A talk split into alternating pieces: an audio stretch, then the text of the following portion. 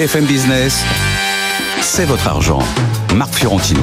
Et oui, c'est toujours votre argent. Au début de l'année, euh, vous en avez, puis à la fin de l'année, vous en avez plus. Euh, on va faire un peu le point sur les marchés et tout le reste avec Denis Ferrand, avec Virginie Robert, avec Christian Bito, avec Christopher Dembic. Et on attaque tout de suite les marchés. Bon, une semaine en demi-teinte, hein. c'est un peu poussif, euh, on hésite. Bon, après, il faut dire euh, ce que nous a dit euh, Christian tout à l'heure, on a eu une, poussée fulgurante en fin d'année, on avait déjà largement anticipé la baisse des taux, et justement, sur les taux, bah, ça commence à se stabiliser, on hésite un peu sur la bourse. Avant de passer aux gérants pour leur demander comment ils voient la bourse en 2024, est-ce qu'on est d'accord pour dire que l'inflation, vous l'avez dit Christopher et Denis, bon, elle va chuter, euh, mais que les taux vont chuter moins vite du fait de l'endettement massif des États. C'est, On peut dire ça euh, En tout cas, la, disparition de l'inflation euh, ne va pas nous laisser le même paysage à la sortie de l'inflation qu'à l'entrée de l'inflation. C'est-à-dire que les taux d'intérêt négatifs que l'on a eu pendant très longtemps, on va les oublier et c'est tant mieux. Donc on va on va revenir sur des taux qui vont qui vont baisser, mais qui vont pas aller aux abysses. Et, et ce sera logique. Et ce faisant, ça pose justement une question sur en termes d'allocation.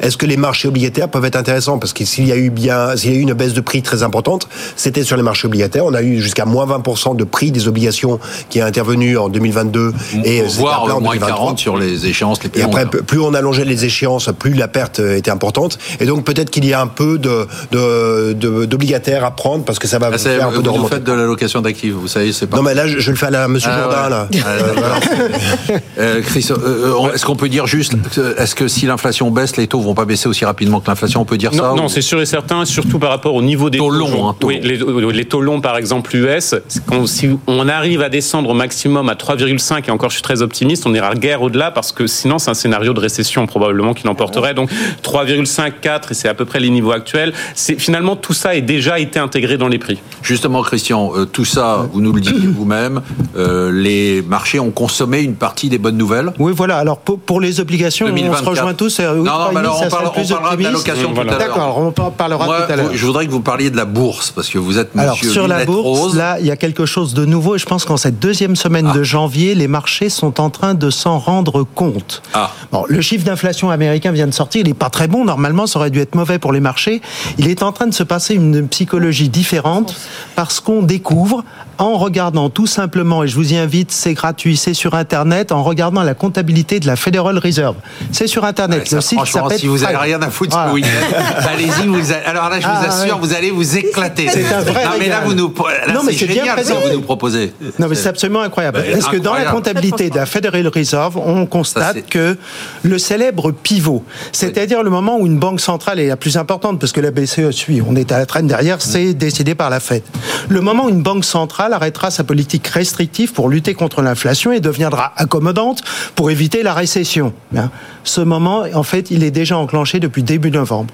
Parce que si vous regardez le bilan de ce que fait la Federal Reserve, qui est donc le banquier central qui alimente le marché en liquidité, depuis un an et demi, la Federal Reserve asséchait le marché, retirait des liquidités.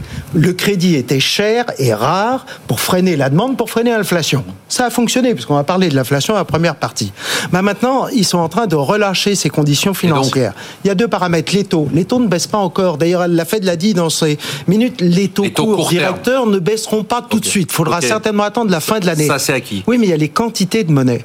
Et alors là, je viens de vous trouver en l'espace de deux mois 1800 milliards de dollars de liquidités qui viennent d'être injectés. C'est-à-dire que la Federal Reserve, ça on ne le savait pas, c'est le marché monétaire interbancaire. Donc les taux vont baisser plus rapidement. Mais non, ça veut dire qu'on apporte des tonnes d'argent au marché. la Fed vient de reprêter ah, près de 2000 milliards de dollars, l'équivalent de tout, notre marché français. C'est la Fed oui.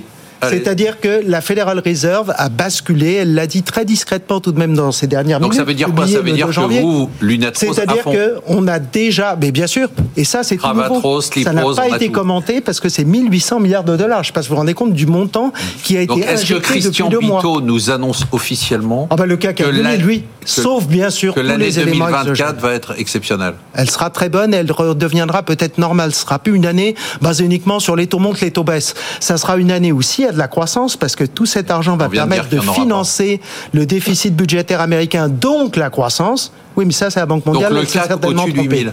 Oui, oui, bien sûr, le CAC ira à 8000. Bien sûr. Sauf événements exogènes. Oui, bah bien sûr. Guerre, Moyen-Orient, Ukraine, etc. Évidemment. Là, on a, et, et j'ai trouvé le facteur en début d'année, c'est ça, c'est la Fed est en train de pivoter et se met à redonner des liquidités au marché. Et franchement, vous trouvez pas ça inquiétant de passer vos week-ends à regarder les... Bah, ça s'appelle la MTM, c'est un tout, un tout nouveau courant depuis 2-3 ans, en fait, de... Il y avait le monétarisme, il y avait le keynésianisme, maintenant c'est le MTN, c'est-à-dire faire financer directement l'activité de l'État par la Banque centrale. Qu'est-ce qu'il oui, dit Et euh, sachant que cette, euh, cette nouvelle théorie monétaire, euh, elle a trouvé quand même sa limite dans l'inflation. Exactement. Justement. C'est, parce qu'en fait... Tout à fait. Et d'ailleurs, c'est très bien dit, c'est Stéphanie, Stéphanie Kelton qui, qui explique que vous pouvez, vous n'avez aucune limite au, financement budgétaire, sauf l'inflation. Et donc, euh, comme l'inflation, comme l'inflation s'est tempérée, bah, ça réouvre la possibilité de pouvoir injecter de la liquidité pour pouvoir soutenir à la fois les marchés et l'activité économique. Bon, euh, c'est, aussi pour ça d'ailleurs que l'inflation. C'est vrai là qu'il y a beaucoup d'argent. Euh, oui, et même ça va commencer d'ailleurs au moment de SVB, quand il y a eu l'incident sur SVB, très rapidement la banque, la banque. Donc ça, c'est mais il y encore ce que dit Christian, c'est important. Ça veut dire qu'il y a de nouveau beaucoup de liquidités qui vont ah De toute façon, il faut regarder prix et quantité. C'est, euh, c'est vraiment. Mais on rejoint une dimension monétariste. C'est prix et quantité qu'il faut regarder ensemble. Donc mécaniquement, Christopher, la bourse va monter ou pas? En tout cas, ça va stimuler effectivement ah, sur la bourse et on aura les conditions de financement qui vont baisser, même probablement avant que les taux, euh, taux courts baissent directement par la Banque centrale. Donc ça crée un contexte qui est favorable. En revanche, quand même, c'est cet excès de liquidité, pour que ça se transmet dans la croissance, c'est souvent 9 à 12 mois, les études nous montrent. Donc il faudra un petit décalage à cet Et en attendant, ça va à la bourse? Virginie, vous êtes positif sur la bourse en 2024 moi, je suis assez sereine, oui. Je suis hmm. assez sereine, mais alors bon, je suis davantage sur le marché américain. Oui, mais on parle, euh, Il y a pas mal d'opportunités parce que, en fait, quand on, regarde 2023, on a l'impression que le marché a été, il a été bon, mais il n'a pas été bon pour tout le monde. Et donc, c'est bien notre travail de gérant, là, de regarder effectivement déjà des choses qui ont pricé le ralentissement.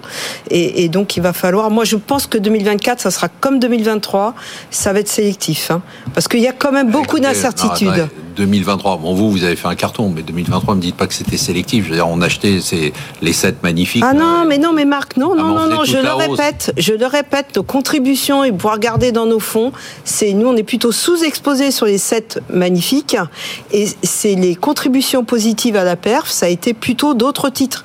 Donc, et je pense que 2024, et là, on est sur cette période, on est entre deux, on, va commencer à avoir des publications des résultats trimestriels.